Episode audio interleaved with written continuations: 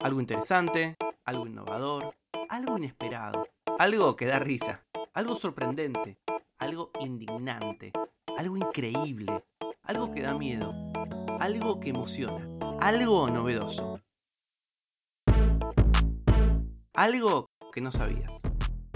Con Tomás Balmaceda. Beyoncé y Solange. Michael Jackson y Latoya Jackson. Eric y Julia Roberts. Madonna y Christopher Chicone. Hay un montón de hermanos famosos que se odian. Vos, con tus hermanos, ¿cómo te llevas? Para la psicología, la pelea entre hermanos es un momento clave de nuestro desarrollo, y quizás la culpa la tenga la evolución. Los hermanos, creen algunos, están programados para ser rivales y para competir por uno de los recursos más importantes de la infancia, la atención de nuestros padres, madres o cuidadores.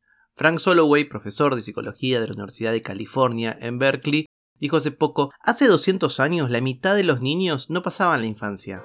La intensidad de la competencia entre hermanos cobra mucho más sentido cuando una diferencia mínima en el favoritismo de los padres puede determinar, por ejemplo, que un niño sea llevado o no al médico.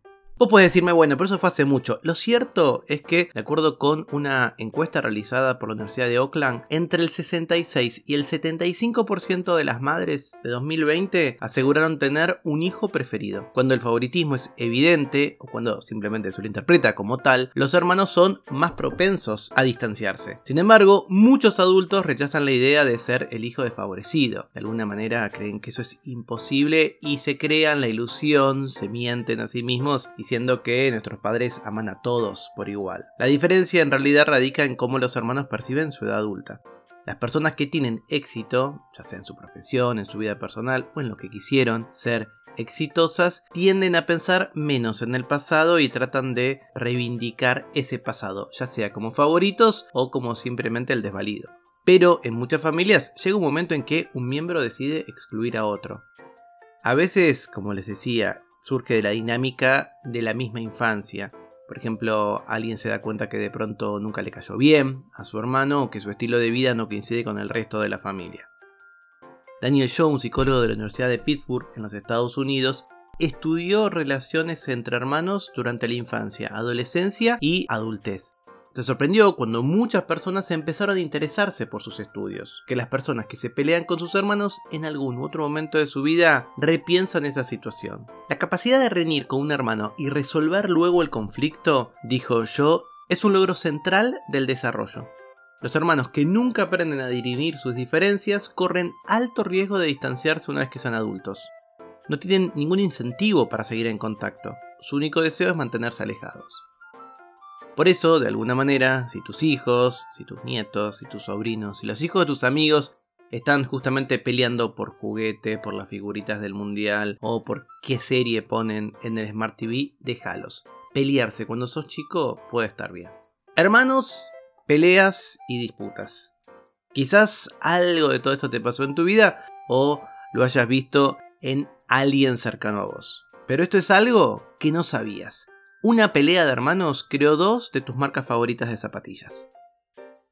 En su genial libro Zapatillas, Historias de Moda, Deportes y Consumo, de Leo Ferry, hay una historia que me gustaría contarles.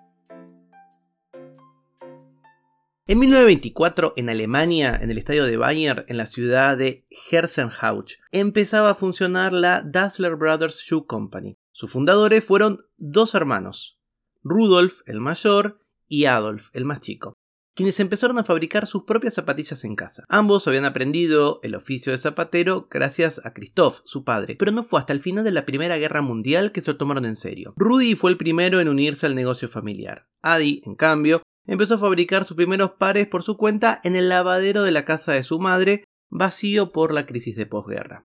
El negocio funcionaba bien. Adi era el cerebro tras el diseño de las zapatillas y Rudy tenía el don de la palabra y con él el de la venta. El verdadero salto llegó después de los Juegos Olímpicos que se realizaron en Berlín, en la Alemania nazi. En ella se produjo uno de los primeros sponsoreos deportivos conocidos. Fue el propio Adi quien viajó hasta Bayern, hasta la Villa Olímpica, para ofrecerle su calzado al corredor Jesse Owens. Hoy se diría que Owens era estadounidense y afrodescendiente, pero lo cierto es que por aquel entonces era un negro yankee que competiría por los Juegos Olímpicos del Tercer Reich.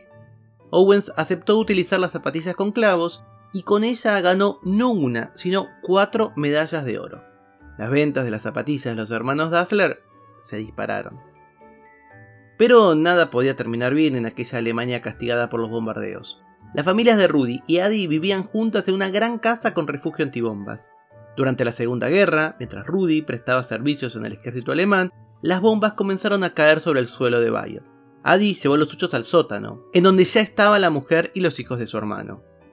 Ahí están los bastardos otra vez, dijo Adi en referencia a los aviones aliados. Pero todos pensaron que hablaba de la familia de Rudy. Este episodio, sumado a diferencias políticas, desacuerdos en la manera en que llevaron adelante el negocio, disputas familiares y hasta una supuesta acusación de Adi, según la cual su hermano era miembro de las SS, terminaron por dividir por siempre a los Dassler. Los hermanos se separaron en 1947.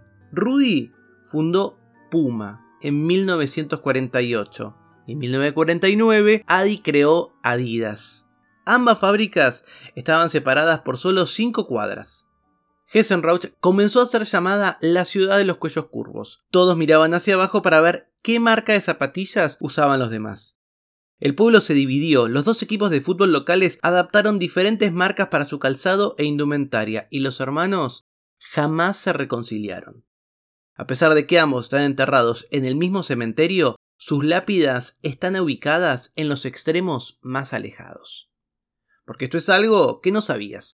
Una pelea de hermanos creó dos de tus marcas favoritas de zapatillas. Para hacer este episodio estuve leyendo un artículo de la revista Selecciones, ¿se la acuerdan? Sigue estando ahí dando vueltas. Cuando los hermanos dejan de hablarse y el libro de Leo Ferry, Zapatillas, Historias de Moda, Deporte y Consumo, que editó hace un tiempo Pai 2 y que sé que él siempre está vendiendo en Instagram porque tiene algunos ejemplares, así que si les gusta el mundo de las zapas, es un librito objeto con muchas fotos y mucha info.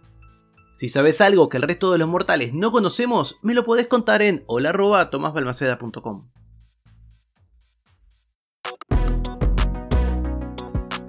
Algo que no sabías es una producción de Blick Studios.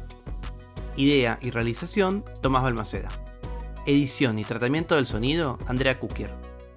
Música original, Vlad Gluschenko. Nos vemos mañana con algo que no sabías.